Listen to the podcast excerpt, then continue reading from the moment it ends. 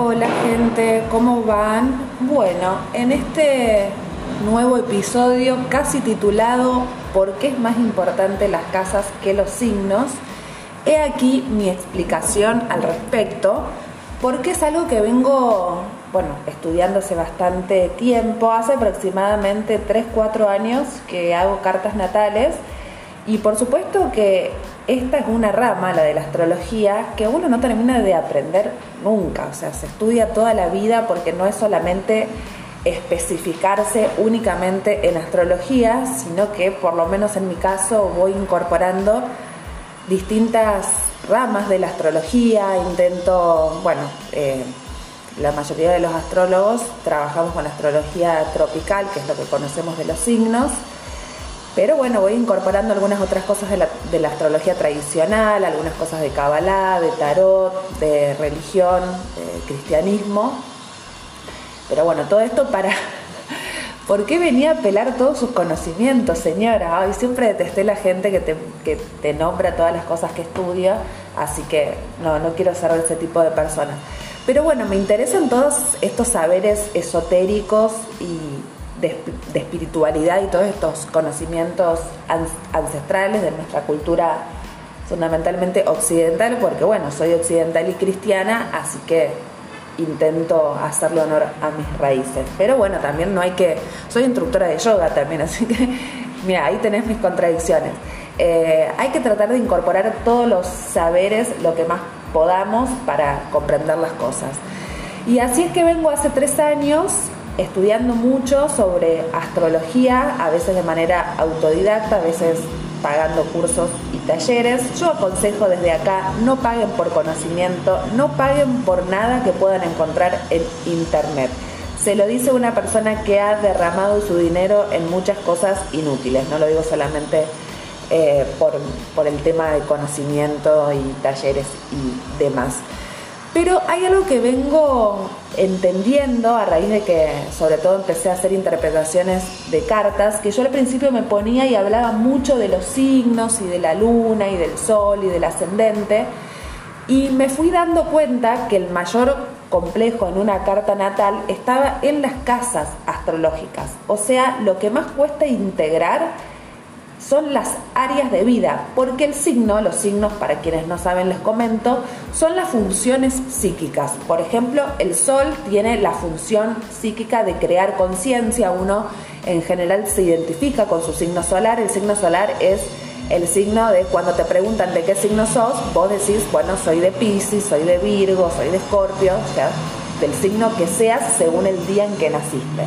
Eso es tu conciencia, eso es con lo que te identificas también es tu manera de, pensar, de concebir al mundo, lo que te da una identidad donde vos te reconoces, pero probablemente la gente te vea de manera diferente, la gente vea tu personalidad y no vea tu esencia. Y ese es el ascendente, el ascendente es el punto de la carta que nos marca según la hora en la que nacemos y nos, eh, nos marca la casa 1 que es la personalidad, ¿no? Y acá ya empezamos como a complejizar. El ascendente es, creo, de los puntos de la carta natal de lo más importante porque es el que hace la repartición de casas. Donde va a estar el ascendente va a estar la casa 1 y así sucesivamente, la casa 2 en el signo siguiente, la casa 3 en el otro y así sucesivamente. Después la luna, o sea, la luna y el sol son considerados planetas en astrología, son las luminarias, por lo tanto también tienen solamente un regente, ya veremos que los, el, resto de los signos por lo general comparten regencias, pero el sol y la luna tienen un solo regente. El sol es regente de Leo por esa cuestión de, de identidad, de liderazgo que tiene Leo y la luna tiene que ver mucho con el pasado, con lo inconsciente, su función psíquica es darnos lo, que necesitamos. Generalmente, bueno, generalmente no, siempre son patrones, patrones inconscientes, porque es como nosotros percibimos a, nuestra madre, cómo, o lo que fue la figura materna, cómo nos eh, generó su afecto, y también eh, cómo nos generó los miedos y las inseguridades. Tiene que ver mucho con eso, porque los miedos y las inseguridades están en una cajita en el inconsciente que muchas veces no reconocemos cuáles son nuestros verdaderos miedos, pero tiene que ver con un mecanismo repetitivo de acción que la hacemos de manera inconscientemente sin darnos cuenta porque lo aprendimos así.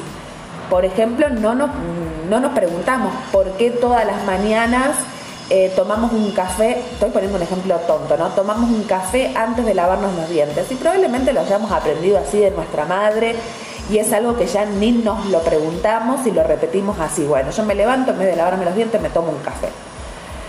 Eh, eso tiene que ver mucho con la luna, también la forma de relacionarnos. Si soy una persona que siempre eh, que me estoy enganchando en una relación me voy por miedo a que me dejen, bueno, estoy repitiendo un patrón lunar.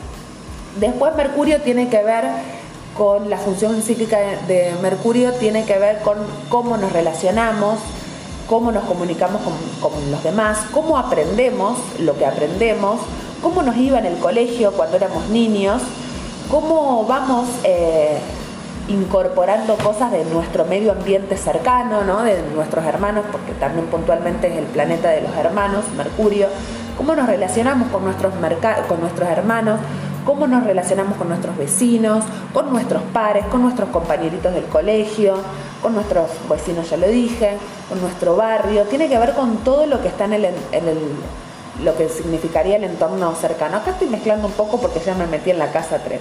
Bueno, paciencia, paciencia con esta astróloga gente.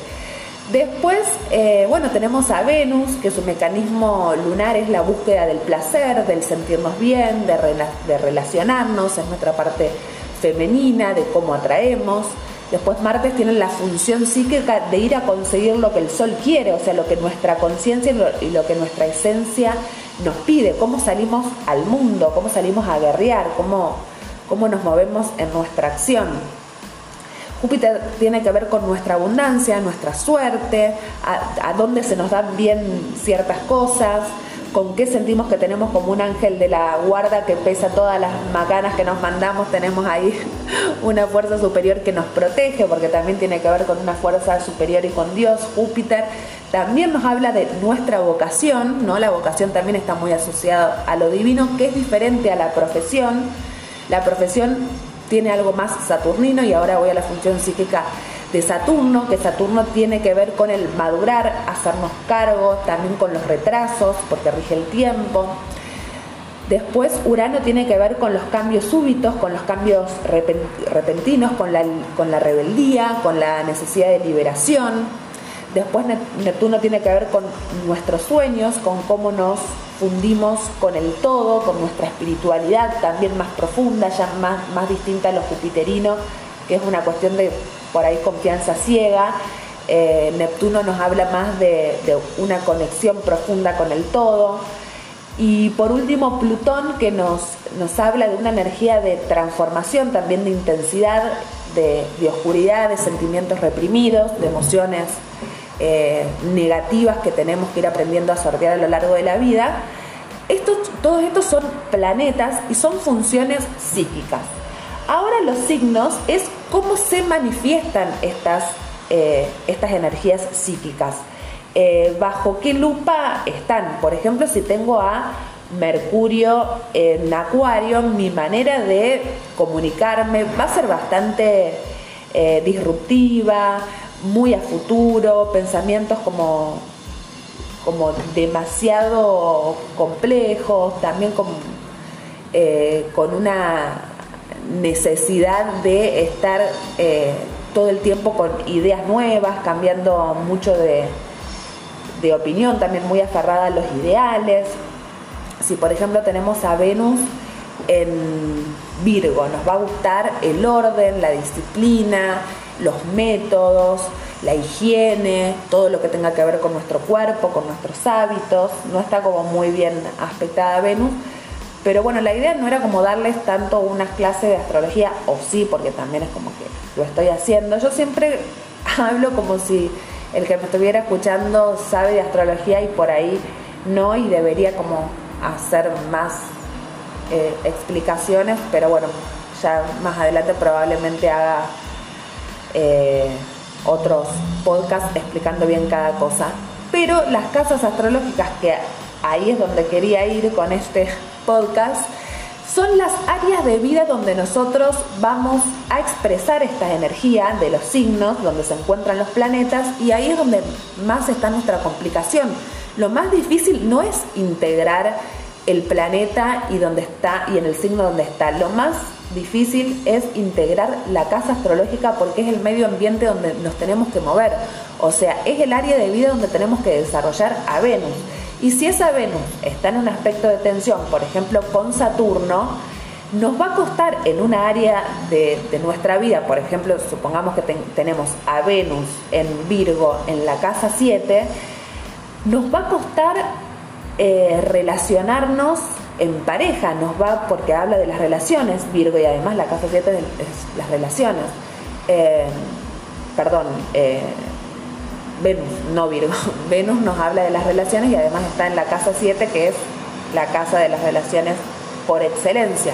Entonces, si tenemos un Virgo en cuadratura a Saturno, vamos a ser personas muy rígidas a la hora de vincularnos, a la hora de desear, a la hora de, atraer lo que deseamos, porque siempre vamos a estar con, con que el pesimismo pesa más, entonces a la hora de ponernos en pareja, empiezan como los conflictos, probablemente tenga demoras a la hora de tener parejas formales, eh, o que me cueste vincularme con un otro, tenga como una postura demasiado eh, rígida o demasiado autosuficiente, porque los aspectos a Saturno nos dan como esa sensación de que nadie nos puede ayudar, de que no podemos recibir de nadie, es como que tenemos que ser nosotros los responsables y la pareja básicamente implica el compartir, entonces se va a complicar en esa área de vida.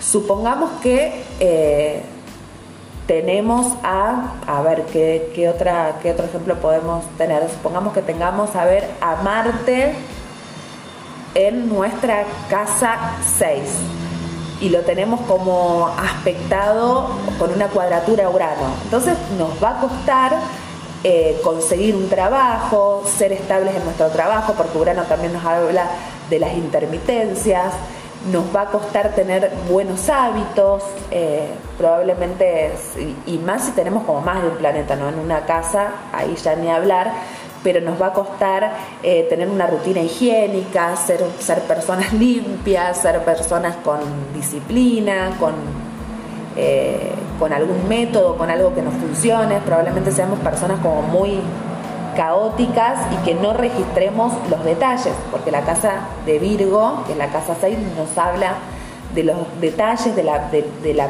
purificación, de lo, también tiene algo muy del deber ser en ese sentido, porque como también hay una frase que dice, Dios está en los detalles y algo de eso hay, como de cuidar las, pequeñas cosas eh, para poder ir acomodando el resto. Bueno, y así sucesivamente con los otros planetas en distintas casas. Ni hablar, que esto también lo he observado, cuando las personas tienen muchos planetas en alguna casa particular. Ahí se hace como más compleja la, distribución, digamos, de la energía y acá ya bueno, me meto en otro concepto que es el stellium, que nos habla de una condensación de planetas que están en conjunción, o sea, que, que están a una distancia no mayor a 5 grados y que esos planetas son personales. También cuando tenemos como un conjunto de planetas en, o sea, de planetas transpersonales en un signo, también tenemos como algunas complejizaciones, pero son un poco como más internas, más, más profundas, no, no, no son tan difíciles de llevar a cabo en el día a día, pero cuando tenemos planetas personales, que son como los planetas más del día a día, más personales justamente, ahí es cuando se nos complica. El otro día le hice la carta natal a un chico que tiene eh, un estelium en cáncer. Perdón, un estelium en casa 4, un estelium en Leo en casa 4.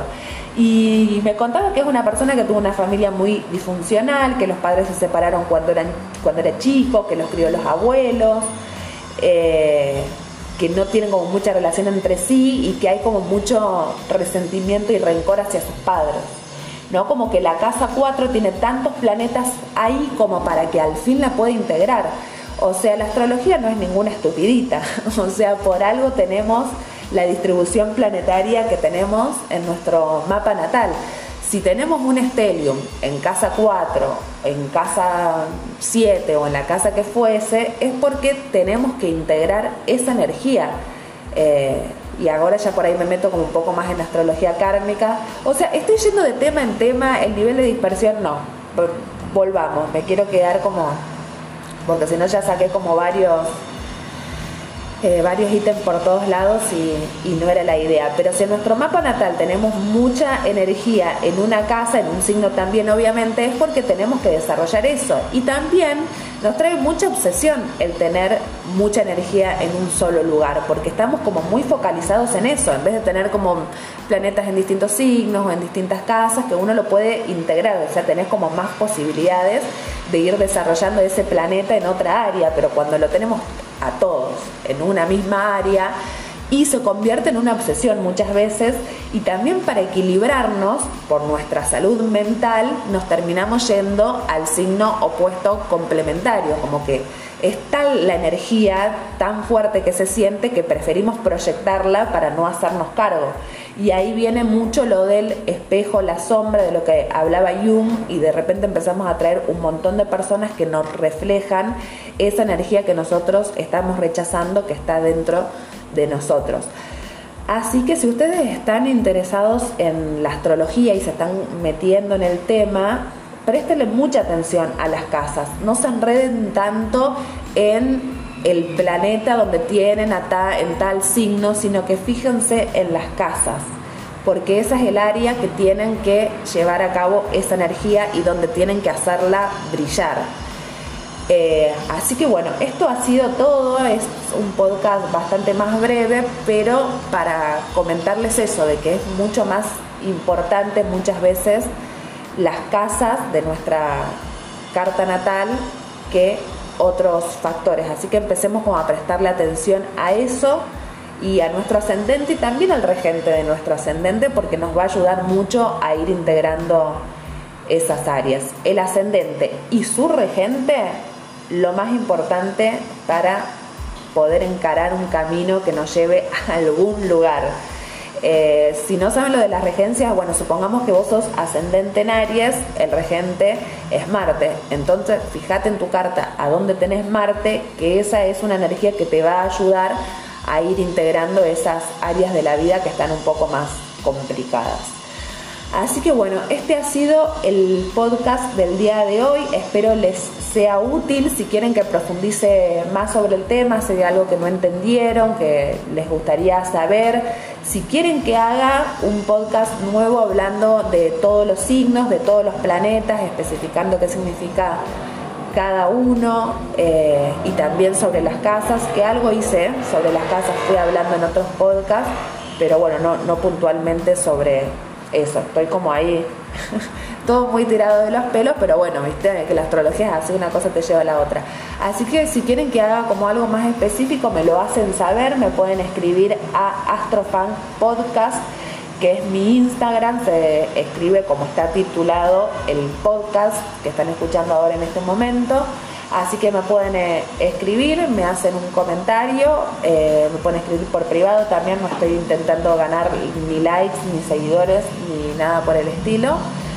Eh, simplemente les estoy brindando mi conocimiento porque este año estoy con bastantes ganas de hablar. Así que bueno, esto ha sido todo por hoy. Muchas gracias por escucharme y espero que les haya servido.